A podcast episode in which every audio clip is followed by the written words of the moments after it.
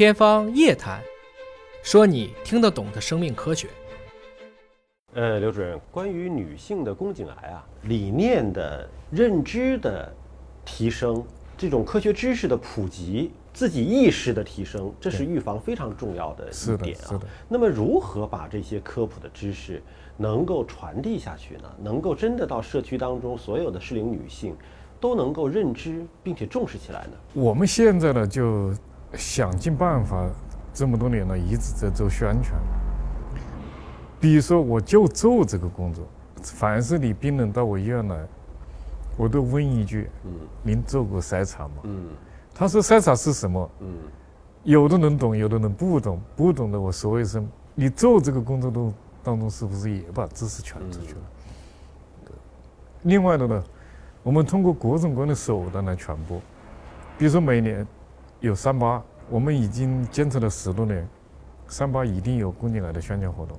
我们邀请妇联市里面的关爱办、市局的领导一起来。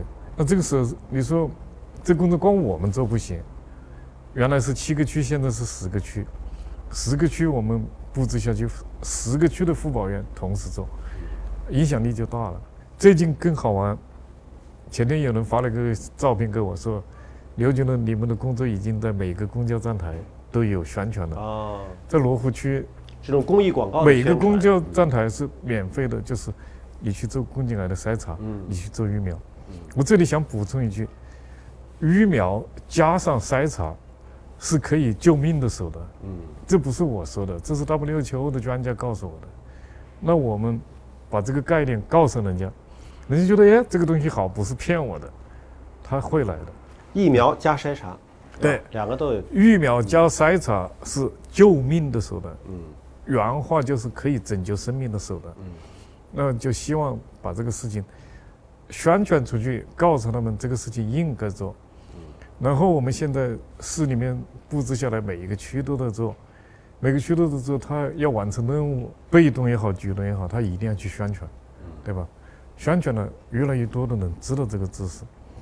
另外，现在这几年我们又有 HPV 宣传二，三月四号我们也会做专业的 HPV 的筛查。那当然，重点在疫苗上面，也要包括筛查在里面。HPV 不光引起宫颈癌了，还有其他的肿瘤跟它也有关系。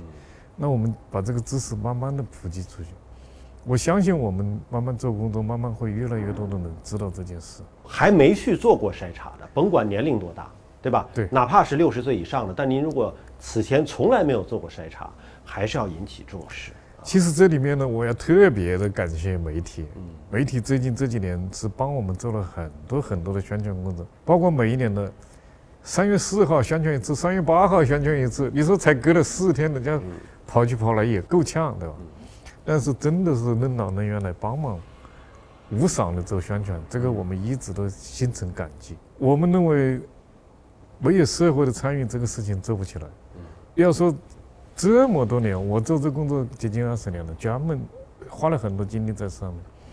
这么多年下来，我们的媒体、我们的社会上面的各个阶层，不计酬劳的，没有想到任何方面的利益去帮忙宣传、帮忙做这工作，这是不容易的一件事情。非常感谢你们，好，谢谢您。谢谢。